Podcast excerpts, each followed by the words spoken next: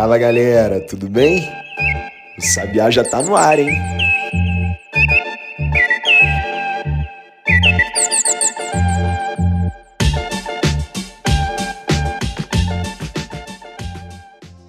Dezesseis de março de 2022. Sejam bem-vindas e bem-vindos ao Sabiá no Ar, o podcast diário do Correio Sabiá.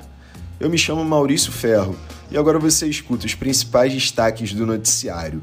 Só que antes disso, não se esqueça de seguir o Sabiá e de ativar as notificações, seja aqui nessa plataforma que você está escutando o podcast ou nas nossas outras redes sociais, Instagram, Twitter ou LinkedIn, por exemplo. Além disso, compartilhe o Sabiá com alguém que precisa de informação jornalística confiável. Eu tenho certeza que você conhece alguém com esse perfil, seja um amigo ou um parente. E agora sim, vamos às notícias do dia. Depois de encerrarem mais uma rodada de negociações por um cessar-fogo, Rússia e Ucrânia retomam as conversas nessa quarta. O porta-voz ucraniano Mikhailo Podolyak disse ontem que existem contradições fundamentais e que o processo de negociação é muito difícil mas disse também que há espaço para concessões. Aliás, numa reunião, o presidente ucraniano Volodymyr Zelensky pareceu dar uma sinalização nesse mesmo sentido, quando declarou que a Ucrânia pode não entrar na OTAN, a organização do Tratado do Atlântico Norte, que é a aliança militar liderada pelos Estados Unidos e um dos principais motivos para o estopim da invasão russa. Já o presidente da Rússia, Vladimir Putin, disse que a Ucrânia não parece querer soluções mutuamente aceitáveis e acusou os ucranianos de não serem sérios ao negociar. Enquanto isso, os primeiros ministros da Polônia, da República Tcheca e da Eslovênia foram até Kiev, a capital ucraniana, onde se encontraram com o presidente daquele país. E foi também em Kiev que um novo bombardeio nessa terça atingiu um prédio residencial e uma fábrica de aviões. E aliás, falando em bombardeios, um parênteses.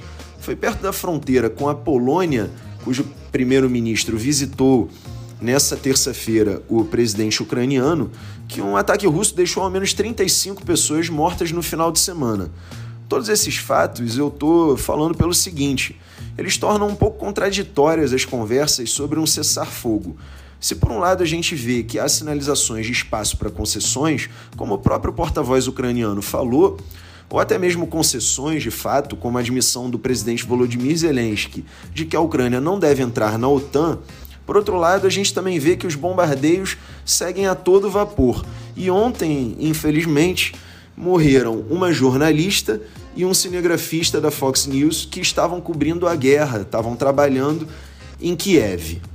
Já o ataque próximo à Polônia, ele causa uma especial tensão porque o país é integrante da OTAN e os Estados Unidos já tinham dito que não se envolveriam na guerra, ao menos territorialmente falando. Só que os Estados Unidos também prometeram reagir caso um de seus aliados fosse tocado. Por fim, em Mariupol, cidade ucraniana sitiada, que falamos várias vezes aqui no Sabiá, finalmente um comboio com 2 mil carros conseguiu fazer a retirada de moradores. Mariupol é aquela cidade que teve uma maternidade bombardeada, num ataque que deixou dezenas de mulheres grávidas feridas. A cidade estava com cerca de 400 mil pessoas presas, sofria com falta de água, de luz, enfim, tudo o que se possa imaginar. E os corredores humanitários, segundo o governo da Ucrânia, não estavam sendo respeitados pelos russos e sofriam constantes bombardeios.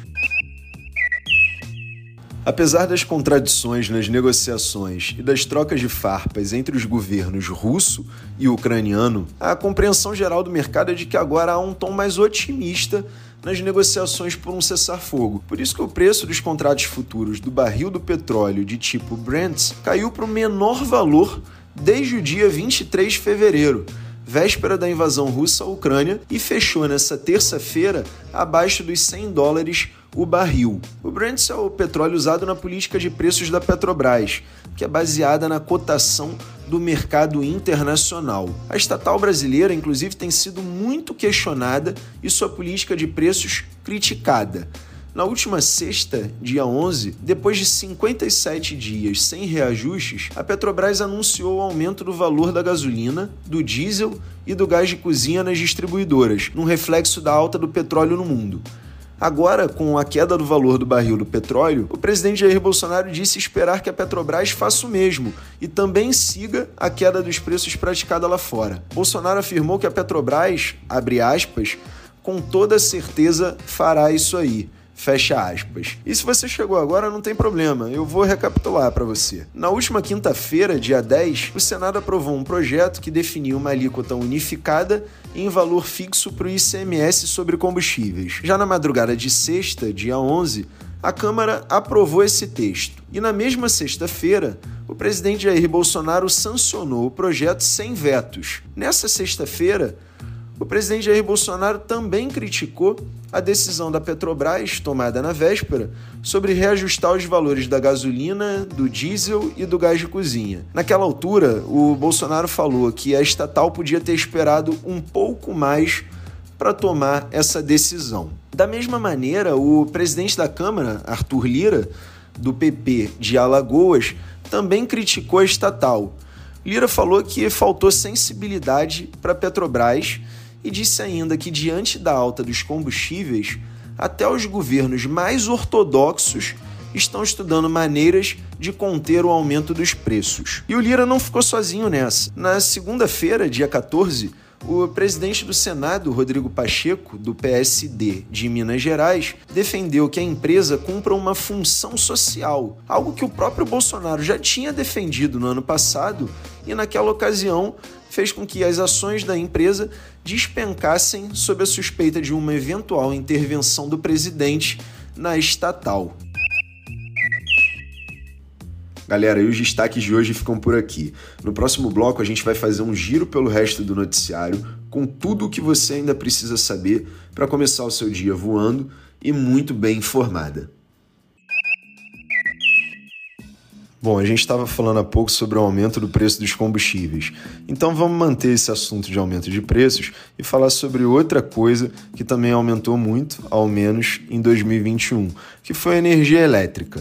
A ANEEL, que é a Agência Nacional de Energia Elétrica, aprovou um novo socorro bilionário nessa terça-feira, no valor de 5 bilhões e 300 milhões para socorrer o setor. Esse socorro vai evitar um aumento expressivo da conta de luz agora, em 2022, mas vai ser pago adivinha por quem lá na frente. Se você falou consumidor, você acertou. É exatamente o consumidor que vai pagar isso e vai pagar com juros a partir de 2023.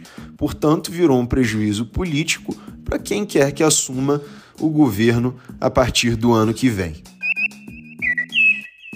O presidente Jair Bolsonaro e o ministro Paulo Guedes, da Economia, assinaram um decreto que zera progressivamente o IOF sobre câmbio até 2029. Esse era um dos compromissos assumidos pelo Brasil para entrar na OCDE, a Organização para a Cooperação e Desenvolvimento Econômico. A redução vai ser gradual e escalonada, segundo o próprio Ministério da Economia, sendo que a taxa atual para compras no cartão de crédito no exterior é de 6,38% e será diminuída em um ponto percentual por ano a partir do ano que vem, até chegar a zero em 2028.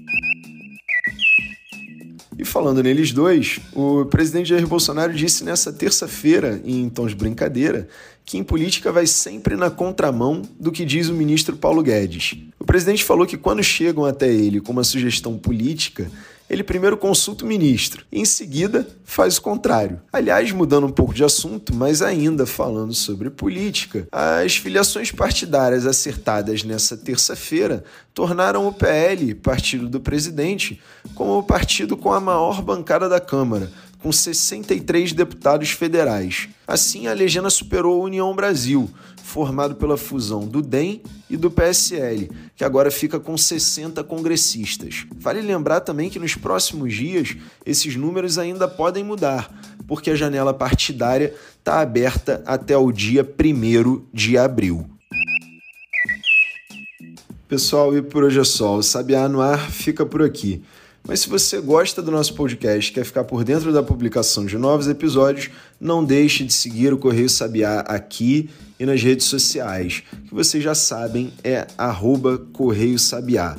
Outra coisa muito boa também é ativar as notificações, porque assim você fica sabendo de tudo que a gente lançar. O Sabiá no Ar ele é publicado no Spotify de segunda a sexta-feira, a partir das 8 horas da manhã, e com apenas 10 minutos você fica sabendo de tudo o que você precisa para começar o seu dia voando e muito bem informado. A produção, apresentação e edição do podcast é feita por mim, Maurício Ferro criador e diretor do Correio Sabiá. A edição do áudio é da Bia Brito. Já as trilhas sonoras são de autoria do Rafael Santos e a identidade visual do João Gabriel Peixoto. Eu te espero amanhã. Até a próxima.